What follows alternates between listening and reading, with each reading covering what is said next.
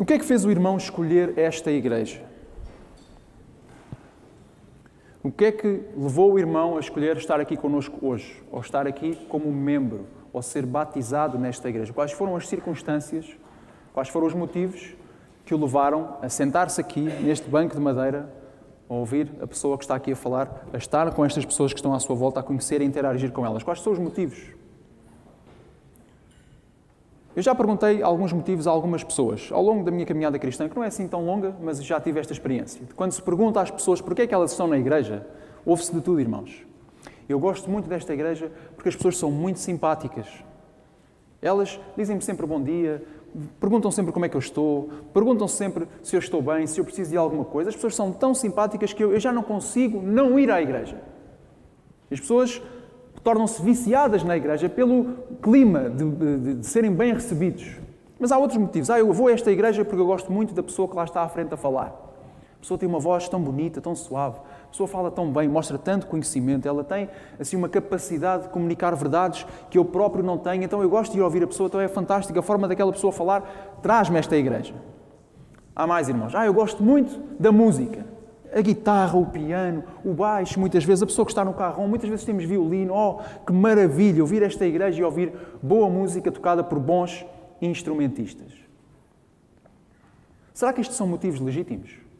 Eles não são errados em si.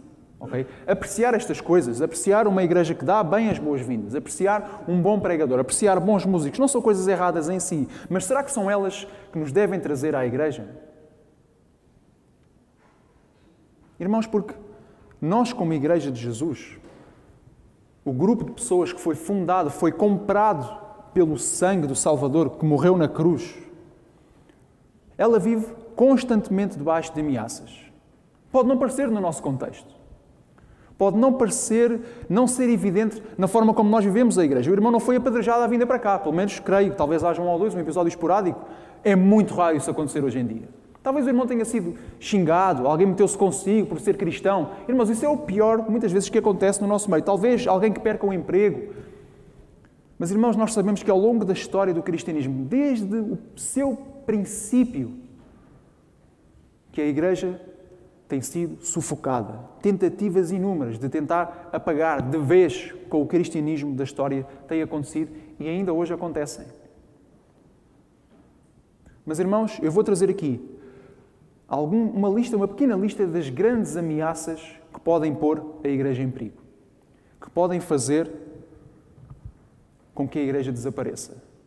E que muitas vezes nós não temos em consideração, porque eu também vou dar uma solução, uma forma de nós evitarmos estas ameaças. E estas soluções deveriam ser os motivos pelos quais nós vamos à Igreja. O irmão vai sondar no seu coração, eu vou sondar no meu coração se, esta, se estes antídotos às ameaças são de facto os motivos pelos quais nós vimos à Igreja. E eu queria apresentar este estudo, esta meditação com os irmãos na segunda carta do apóstolo João.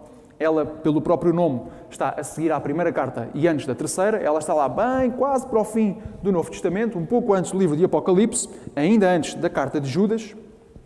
E é uma carta pequenina, uma carta singela, muito simples. Era quase como. Não era tanto uma carta, era um postal. Os irmãos conhecem aqueles postais que se dá no aniversário, que tem um pouquinho de texto, só dizer parabéns, conta muitos, que corra tudo bem, tenhas um dia muito feliz. Era uma carta pequenina, que poderia ser resumida assim num pequeno postal. Mas, contudo, o apóstolo João, o autor desta carta, ele resume aqui o essencial de como deve ser uma igreja que resiste às ameaças que o mundo oferece. Então, segunda carta de João, é uma carta com apenas 13 versículos. Eu vou ler os 13 versículos, os irmãos vão acompanhar a leitura. E diz assim a segunda carta de João, a partir do versículo 1. O ancião à senhora eleita e a seus filhos, aos quais amo na verdade. E não apenas eu, mas todos aqueles que têm conhecido a verdade, por causa da verdade que habita em nós e estará conosco para sempre. Que a graça esteja convosco, misericórdia e paz da parte de Deus, o Pai, e do Senhor Jesus Cristo, o Filho do Pai, em verdade e amor. Alegro-me grandemente por ter encontrado alguns dos teus filhos andando em verdade, assim como recebemos o mandamento do Pai. E agora rogo-te, Senhora, não como escrevendo um novo mandamento para ti, mas aquele que desde o princípio tivemos, que nos amemos uns aos outros. E este é o amor, que andemos segundo os seus mandamentos. Este é o mandamento no qual, como já desde o princípio ouvistes, deveis andar. Porque muitos enganadores entraram no mundo, os quais não confessam que Jesus Cristo veio em carne. Este tal é um enganador e um anticristo. Olhai por vós, para que não percais as coisas porque trabalhamos, mas recebais a plena recompensa. Todo aquele que transgride e não permanece na doutrina de Cristo não tem a Deus. Aquele que permanece na doutrina de Cristo, esse tem tanto ao Pai como ao Filho. E se alguém vier ter convosco e não trouxer esta doutrina, não recebais em vossa casa, nem tampouco o saudeis, porque quem o saúda toma parte em seus feitos malignos. Tendo muitas coisas para vos escrever, não quis escrever com papel e tinta, mas espero ir ter convosco e falar face a face para que a nossa alegria seja completa. Os filhos da tua irmã eleita saúdam-te. Amém. Convido os irmãos para se juntarem a mim numa oração ao nosso Deus. Pai, nós te louvamos, te agradecemos, reconhecemos, Senhor, a tua soberania. Oh, Pai, confessamos que pertencemos a Ti. Se nós existimos como igreja é porque pertencemos a Ti, Senhor. E nesta hora, Pai, todos aqueles que aqui estão, seja por um motivo ou por outro, cada um de nós possa ser tocado pela tua palavra, transformado pelo agir do teu espírito, para que possamos sair daqui cumpridores da tua vontade, qualquer que ela seja. É isto que nós te pedimos e agradecemos em nome de Jesus. Amém. É, é quase certo, ou pelo menos a maioria dos, dos, estudiosos da Bíblia concordam, que esta carta terá sido escrita no final do primeiro século, entre o ano 80 e o ano 100 depois de Cristo. Então João já seria um homem idoso, um homem já nos seus últimos dias, nos seus últimos anos, mas ainda assim ele tinha uma influência, uma, ele, tinha, ele era reconhecido por várias igrejas, sobretudo na zona de Éfeso, na Ásia Menor. E ele demonstra em todas as suas cartas, não só nesta segunda, mas também na primeira e na terceira, uma, uma preocupação pastoral. Nota-se no texto que ele escreve, nas emoções que ele demonstra, nas suas expressões, que ele tem uma preocupação constante pelas igrejas às quais ele tem contacto, pelas igrejas às quais ele tem um ancianato. Ele é ancião responsável. E ele começa aqui no primeiro versículo dizendo: Um ancião à senhora eleita e aos seus filhos. E esta expressão tem levantado alguns debates ao longo da história. Porque pessoas pensam que ele se possa estar a dirigir a uma igreja que seria liderada por uma mulher. Embora isto não, seria completamente, não será completamente exclu, exclusível daqui, não é completamente falso, não se pode deduzir isso, o mais provável é que esta senhora eleita seria uma expressão metafórica para se referir à igreja. Ok, nós sabemos que a igreja é referida muitas vezes como uma pessoa do sexo feminino, a noiva de Cristo. Ok, a própria igreja, o corpo de Jesus, é referido aqui também como uma senhora eleita. Então, o mais provável aqui, não, há muitas outras coisas que poderíamos entrar aqui para descrever este debate, mas assumiremos que se trata de uma igreja à qual João se está a dirigir. Mas nestes primeiros versículos, nestes primeiros quatro versículos, em, em que João saúda a igreja, cumprimenta a igreja, demonstrando alegria por ter encontrado alguns dos seus filhos andando em verdade, diz ele aqui no versículo 4. Mas esta palavra verdade, ela repete-se aqui cinco vezes cinco vezes na introdução. E nós, quando ouvimos falar do apóstolo João, dos seus escritos, quando nós mencionamos João e a sua literatura, nós costumamos dizer que João é o apóstolo do amor. Certo? Quem já ouviu esta descrição? Que João é o apóstolo do amor. Que João é aquele apóstolo que demonstra sempre aquele, aquelas versão, aquela versão mais carinhosa de Jesus. E ele tem as famosas passagens em João 3,16, porque Deus amou o mundo de tal maneira que deu o seu Filho unigênito, para que todo aquele que nele crê não pareça, mas tenha a vida eterna. E na sua primeira carta, primeira carta, capítulo 4, versículo 8, aquele que não ama não conhece a Deus, porque Deus é amor. Todos estes versículos, que são muito bonitos, fantásticos, tem feito com que João seja conhecido pelo apóstolo do amor. No entanto, no entanto, eu digo já aos irmãos que eu discordo dessa designação. Porque a palavra mais repetida na literatura joanina, dos escritos do apóstolo João, não é a palavra amor, mas a palavra verdade. A palavra verdade. Portanto, o apóstolo João devia ser antes conhecido como o apóstolo da verdade o apóstolo da verdade. Mas a ideia de verdade em João, ela tem um significado específico. Não é tanta verdade genérica de dizer a verdade. Não é tanta verdade como ela é apresentada, ou deveria ser apresentada nas notícias. A pessoa, o jornalista que revelou a verdade sobre um segredo qualquer, um escândalo qualquer. Não é isso. Porque, experimente fazer este exercício. Em vez de usar a palavra verdade nesta saudação, aqui nos primeiros quatro versículos, substitua a palavra verdade por Cristo. Por exemplo, o ancião à senhora eleita e a seus filhos, aos quais eu amo em Cristo, que têm conhecido a Cristo, por causa de Cristo que habita em nós e estará conosco para sempre. Isto para dizer o quê? Que o conceito de verdade em João é um conceito cristológico, cristocêntrico. Quando João se refere à verdade, ele está-se a referir a Jesus. E ele sabe isto, tem esta noção, porque é no Evangelho de João que nós encontramos aquela passagem muito conhecida em João, capítulo 14, versículo 16, quando Jesus diz: Eu sou o caminho, a verdade e a vida. Ninguém vem ao Pai senão por mim. Irmãos, isto é absolutamente extraordinário, porque não há igreja, não há religião não há sítio, não há nenhuma filosofia em que o conceito de verdade seja uma pessoa, um ser humano. Neste caso, um ser humano, mas também Deus. E é muito interessante isto, porque há uma história de um teólogo alemão, no século XX, eh, chamado Paul Tillich. Ele era alemão, teólogo de origem alemã, mas também trabalhou durante muito tempo nos Estados Unidos. Ele, às tantas, ele, no seu estudo de religiões mundiais, no seu estudo de religiões comparadas, que é eh, comparar as várias filosofias, os vários ensinos de todas as religiões que existem, eh, ele entrevistou e teve uma conversa com eruditos budistas. E ele fez uma pergunta muito interessante a estes eruditos. Ele perguntou se Buda nunca tivesse existido, se Siddhartha Gautama nunca tivesse caminhado por esta terra, se se viesse a comprovar, sem sombra de dúvida, que Buda nunca existiu, o que é que aconteceria ao budismo?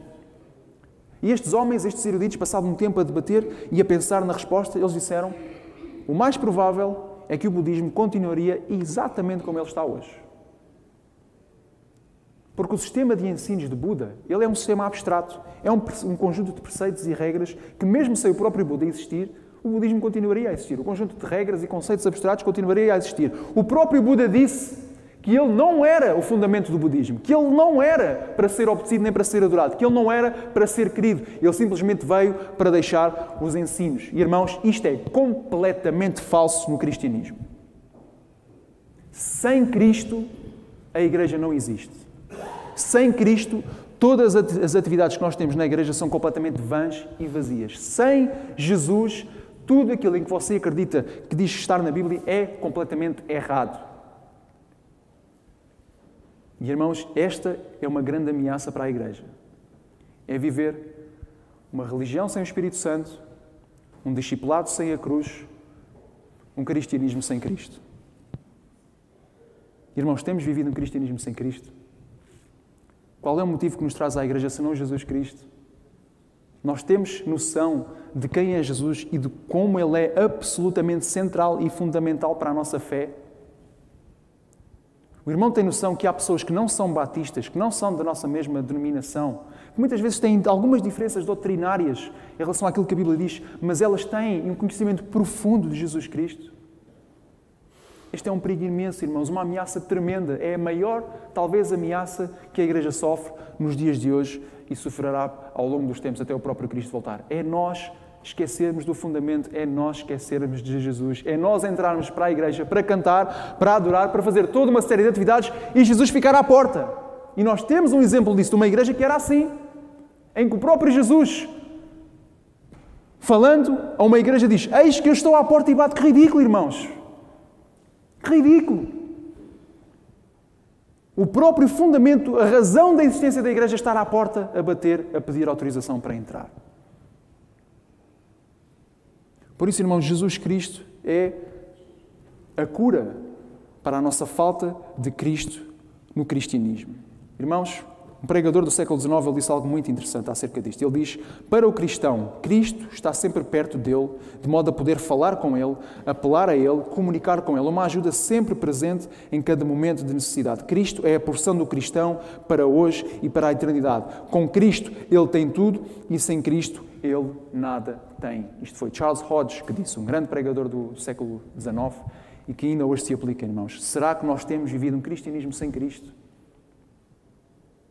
Esta é uma das grandes ameaças que nós temos e nós temos que lembrar constantemente, permanentemente, de olhar para Jesus Cristo como um motivo principal pelo qual eu venho à igreja, pelo motivo principal pelo qual eu me digo cristão. Não porque os cristãos fizeram coisas muito boas, muito fantásticas, não porque a minha igreja é extraordinária, não porque me dão muito bem as boas-vindas, não porque a pessoa que lá está à frente fala muito bem, não porque a música é muito boa. Eu venho à igreja, eu sou cristão por causa de Jesus. Só. Porque se a igreja ruir, se o pregador se engasgar, se os músicos desafinarem, Cristo permanece constante. E por isso, nós devemos sempre ter firme noção de que eu sou cristão, eu venho à igreja por Jesus, mesmo que não me apeteça. Eu quero seguir Jesus. E esta ameaça de vivermos um cristianismo sem Cristo, ela está presente e ela deve ser combatida permanentemente. Mas o apóstolo João ainda tem mais, uh, mais ameaças à igreja, mais formas de como nós podemos viver um cristianismo falso. Porque este este conhecer Cristo, este estar em Cristo, este reconhecer Cristo como o fundamento da nossa fé, não é simplesmente algo teórico, não é um preceito abstrato como no budismo, como já falámos aqui. Não é simplesmente uma, um credo de fé, embora credos sejam importantes. O apóstolo vai dizer aqui algumas coisas sobre como isto se manifesta. Ele diz a partir do versículo 5: E agora rogo-te, Senhora, não escrevendo um mandamento novo para ti, mas aquele que desde o princípio tivemos, que nos amemos uns aos outros. E este é o amor, que andemos segundo os seus mandamentos. E este é o mandamento no qual, como já desde o princípio ouvistes e deveis andar. Então, o apóstolo João diz que este estar em Cristo, esta, este reconhecimento de Jesus Cristo como fundamento da igreja, como a razão principal pelo qual nós chamamos cristãos, ela tem uma forma visível de se demonstrar.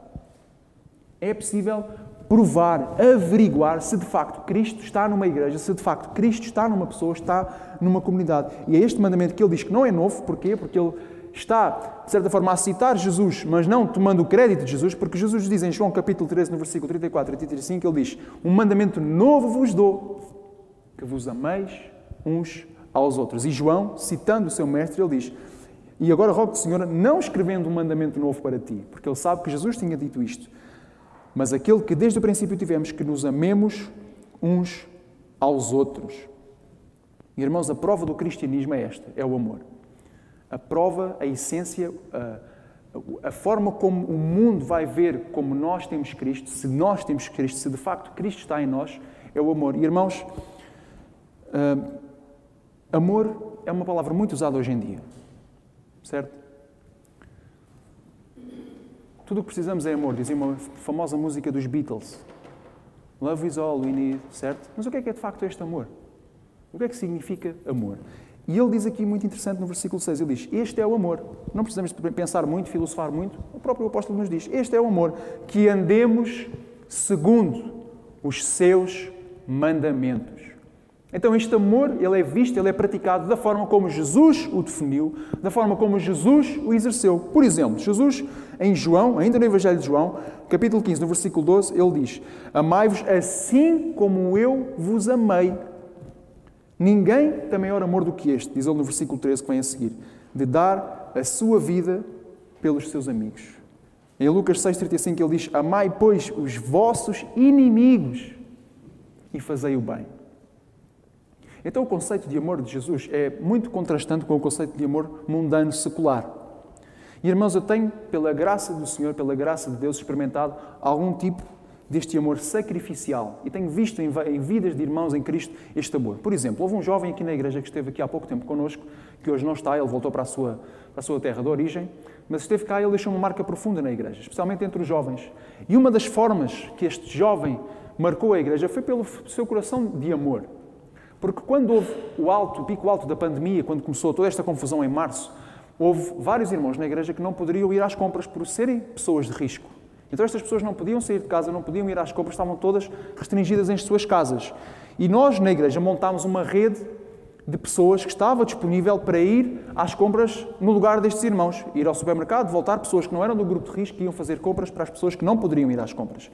Mas deste grupo destacou-se um irmão que todas as semanas ele disponibilizava-se para fazer compras para uma irmã, sem receber nada em troca, sem esperar uma recompensa, ele simplesmente fez isto por amor porque ele entendeu isto. Irmãos, no meu casamento, eu casei nesta igreja, a minha cerimónia foi aqui, o meu copo d'água foi aqui, a minha esposa também está ali, e ela sabe disto, sabe que é verdade. O amor que foi demonstrado pelas pessoas que serviram. Irmãos, nós não pagámos nada pelo casamento. Mas um grupo de pessoas que se, que se disponibilizou a servir às mesas, cozinhar, preparar toda uma cerimónia tão bonita, irmãos. Ainda hoje lembramos que cerimónia tão bonita, tão fantástica. Aconteceu porquê? Porque pessoas demonstraram amor. Sacrificial, um amor que não espera nada em troca, um amor que está disposto a dar a vida pelo seu irmão. Quando eu fui ao Camboja, irmãos, no meu segundo dia, fui recebido pelo pastor da denominação, pelo líder da denominação que me iria receber, na qual eu iria colaborar. E ele, lá no seu Toyota Camry, que é o carro mais famoso do Camboja, o carro mais famoso do Sudeste Asiático, quase toda a gente tem um carro daqueles, ele levou-me à sua casa. E quando eu cheguei à casa daquele pastor, daquele irmão, ah, a, esposa dele apresenta-se, ah, cumprimenta-me e passa-me uma caneca que, assim, a ver à distância, parecia que estava vazia. Fiquei assim um bocadinho confuso, uma caneca vazia? O que é que se passa? Eu peguei a caneca, muito gentilmente, não percebi bem o que estava a acontecer, mas eu olhei para o fundo da caneca e tinha assim um fiozinho, um dedo assim de altura, uma mistura castanha, que era leite com café leite com café. E eu pensei, mas o que é isto? Será que ele, será que ele me está a dar uma bica, mas não tinha uma chave, uma chave na pequena, está-me a dar uma chave na grande? Eu, mais tarde, durante o mês em que eu estive no Camboja, percebi o leite no Camboja é caríssimo. 3 dólares o litro. Até para nós é caro. Isto é, um, isto é 2,5 euros e meio o litro, mais ou menos. É caríssimo. Irmãos, eu sendo um estranho, sendo um estrangeiro, na casa de uma pessoa que eu nunca tinha estado, que eu nunca conheci, mas como eles sabiam que eu era irmão em Cristo, irmãos, eles deram-me do mais valioso que eles tinham. Não olharam a custos. Ah, não, não conhecemos o homem de lado nenhum, damos num copinho de água e, é se, ele, e se não quiser, olha, pode mandar fora.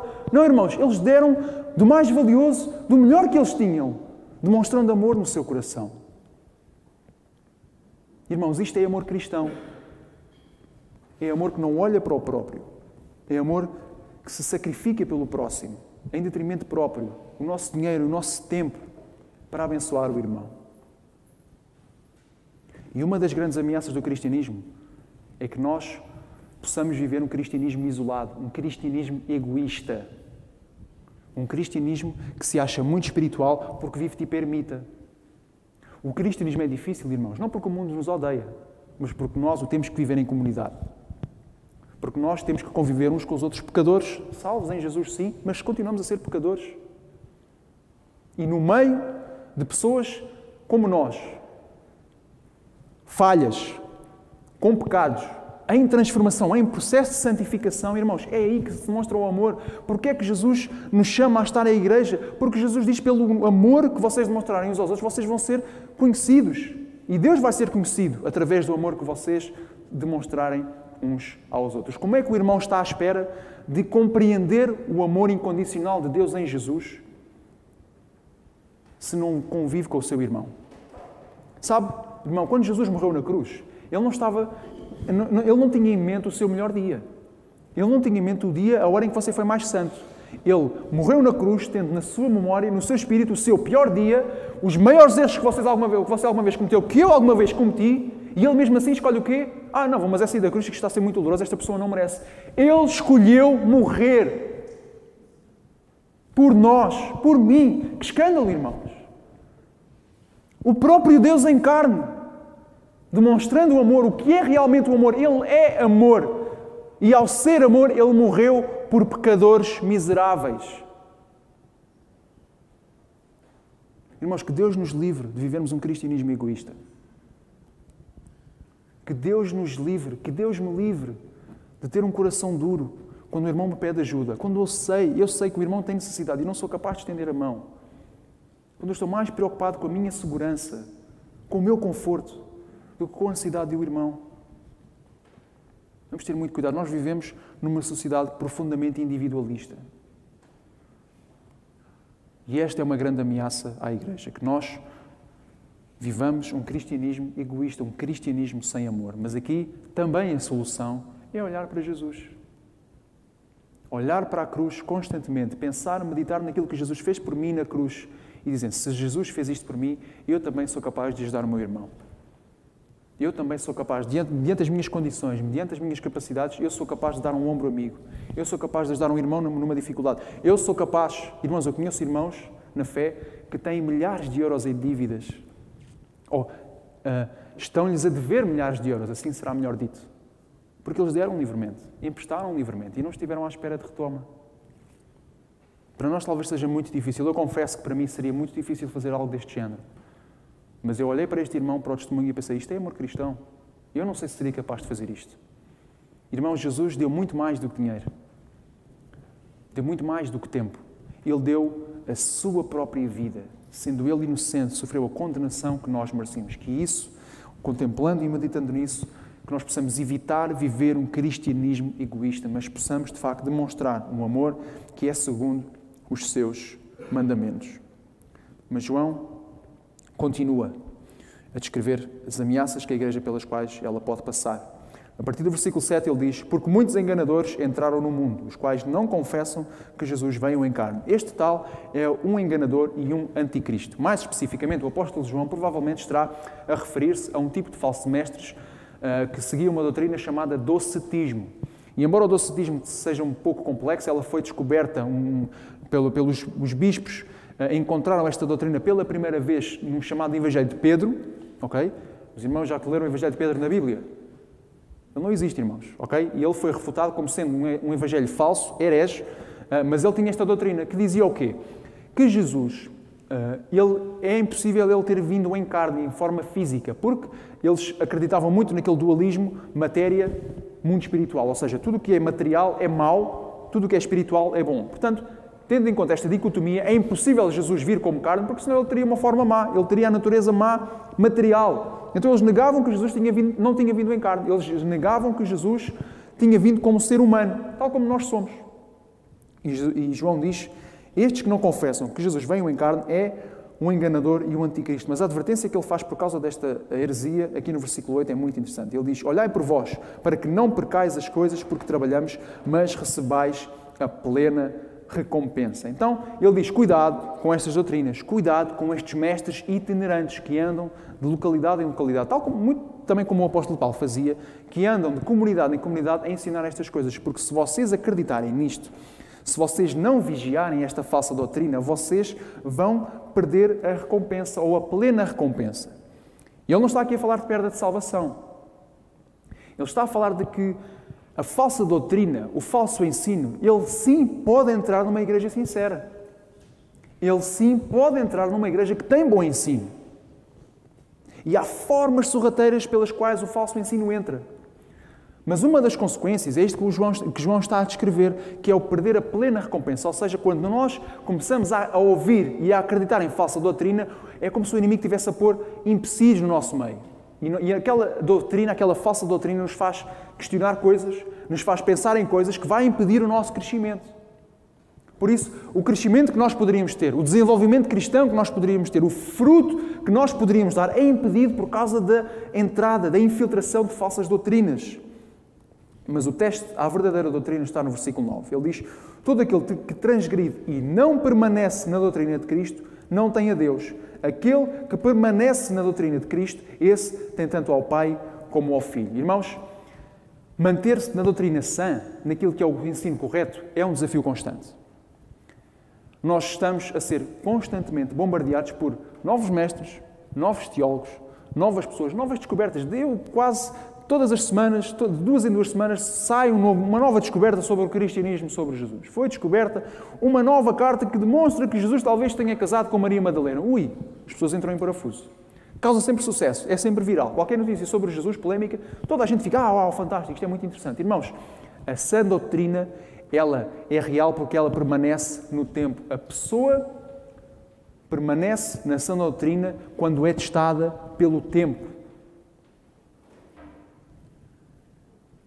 Mas o que ele vai dizer a seguir no versículo 10 e 11 é algo que nós muitas vezes transportamos para o nosso contexto de uma forma errada, mas que ainda assim nós devemos aplicar. Ele diz assim: Se alguém vier ter convosco e não trouxer esta doutrina, não o recebais em vossa casa, nem tampouco o saudeis, porque quem o saúda toma parte em seus feitos malignos.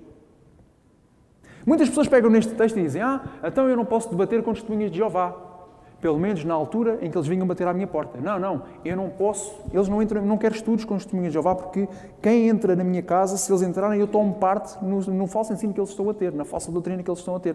Irmãos, tem mais a ver com o contexto. Mas tem um princípio universal que nós podemos transportar para nós. Na altura, os mestres eram itinerantes, andavam de sítio em sítio. E para eles ensinarem uma comunidade, eles eram muitas vezes recebidos em casa de pessoas dessa comunidade. Okay? As pessoas davam hospedagem a, esta, a este mestre para que ele pudesse viver, ter sustento enquanto está ali. Então o apóstolo João está a dizer: se vocês o receberem, se vocês oferecerem hospedagem a estas pessoas, vocês estão a participar nos falsos ensinos que eles estão a transmitir. Talvez isso não aconteça hoje tão assim. Mas há formas diferentes, talvez até mais perigosas, de nós darmos as boas-vindas à falsa doutrina no nosso meio, na nossa igreja. Irmãos, que pregadores é que nós temos ouvido? A que pregadores é que nós temos assistido? Jovens, a que louvor, a que música cristã é que vocês têm assistido? Ah, eu gosto é de uma boa rocalhada, bateria, guitarra, muito bom. Pá, o que ele está a dizer, fala de Deus, fala de Jesus, para mim está bom, não interessa muito. O que interessa é que a música seja boa. Irmão, nada disso. Nada disso. Há tantas e tantas formas subtis do falso ensino entrar na nossa mente, no nosso coração e, por sua vez, ser transportado para a igreja. Cuidado, porque do coração procedem as fontes de vida e a boca fala da abundância do coração. E o coração retém aquilo que nós vemos e que nós ouvimos. Irmãos, há tanto falso mestre hoje em dia, tanta gente a ensinar tanta coisa que é absolutamente errada. Irmão, diligentemente, com paixão, na dependência do Senhor, eu peço, estude a Bíblia, medite na Bíblia. Eu garanto ao irmão que a grande, esmagadora maioria de igrejas em que são pregadas falsas doutrinas elas fechariam completamente, desapareceriam quase todas, se as pessoas simplesmente abrissem a Bíblia e lessem. Se as pessoas simplesmente pegassem na Bíblia pelo seu próprio esforço em casa e pedindo Deus, ajuda-me. Eu não tenho um doutorado em teologia, eu não percebo, eu mal sei ler, mas eu sei que pelo Espírito tu vais filtrar tudo aquilo que não vem de ti. Por favor, abençoa-me e fala comigo nesta hora enquanto eu leio a tua palavra. Irmãos, se toda a gente fizesse isto, a maioria das igrejas hereges fecharia, entraria em falência numa semana. Irmãos, o falso ensino, ainda hoje, é um perigo que a igreja corre. É um perigo que a igreja ainda pode sofrer. Irmãos, quantas pessoas nós conhecemos que estiveram no nosso meio e foram-se embora porque ouviram coisas falsas? Um mestre eloquente bom falador, lhes disse uma coisa que é completamente mentira. E eles deixaram de olhar para a Bíblia e começaram a olhar para a autoridade, para a pessoa. Irmãos, eu digo-lhes já: não há pastor, não há seminarista, não há pregador que venha aqui que tenha mais autoridade que a palavra. Eu gostava que os irmãos não tivessem, nenhum de vós tivesse a olhar para mim tivesse tudo a olhar para a Bíblia enquanto eu estou a falar. Mas eu percebo, é normal, as pessoas olham para o pregador que está a falar, não é? Mas eu gosto de ver, quando eu estou a falar, e cada vez que eu digo a palavra diz isto, o irmão olha para a Bíblia e confirma. Olha para a Bíblia e confirma. Olha para a Bíblia e confirma. O irmão vá para casa, cada vez que ouvir quem quer que seja, vá à Bíblia e confirme. Seja um briano. E aí, fazendo isso, tratando da sua própria compreensão de doutrina, você estará a proteger a Igreja de uma das grandes ameaças. Mas outro grande perigo que é particularmente especial hoje, no nosso contexto. Aparece aqui nos últimos dois versículos, versículo 12 e 13, apesar de não ser assim tão óbvio. Ele diz assim no versículo 12 e 13: Tendo muitas coisas para vos escrever, não quis escrever com papel e tinta, mas espero ir ter convosco e falar face a face, para que a nossa alegria seja completa. Os filhos da tua irmã eleita saúdam-te. Amém. Isto parece assim uma despedida um bocado genérica. Não tem nada de especial. Olha, tenho muita coisa para vos dizer, mas olha, não, eu depois quando vou ter com vocês, eu, eu falo, eu digo o que eu tenho para dizer. Mas nós temos que entender a Bíblia tal como ela é. Tudo aquilo que está escrito na palavra, não, por ela ser inspirada, tudo aquilo que lá está escrito é relevante. Tudo aquilo que está escrito na Bíblia pode e vai trazer um ensino para nós. Então, que ensino é que nós podemos trazer daqui do versículo 12 e 13? é que para o apóstolo João, para o autor desta carta, há um tipo de comunicação cristã, há um tipo de experiência cristã que só pode ser vivido, só pode ser uh, experienciado quando é face a face. Ele diz: Eu tenho muitas coisas para vos dizer. Eu tenho tantas coisas para transmitir que eu podia escrever aqui um tratado de teologia, mas eu prefiro fazer isto frente a frente. O que é que ele está a dizer? Que a experiência cristã não se resume a olhar para um ecrã que a experiência cristã não se resume a seguir pregadores no YouTube, no Twitter ou onde quer que seja no Instagram. A experiência cristã não se resume em postar versículos bíblicos e andar com t-shirts bíblicas. A experiência cristã vive-se em comunidade, vive-se face a face. E irmãos, nós corremos um risco tão grande quando toda esta onda por causa da pandemia, todo o tipo de alternativas digitais que as igrejas têm eh, apresentado, que muitas vezes serviu e tem sido benção, e a internet pode ser uma coisa fantástica para o reino de Deus. Eu só consegui ir ao Camboja e conhecer as pessoas com as quais nós hoje colaboramos por causa da internet.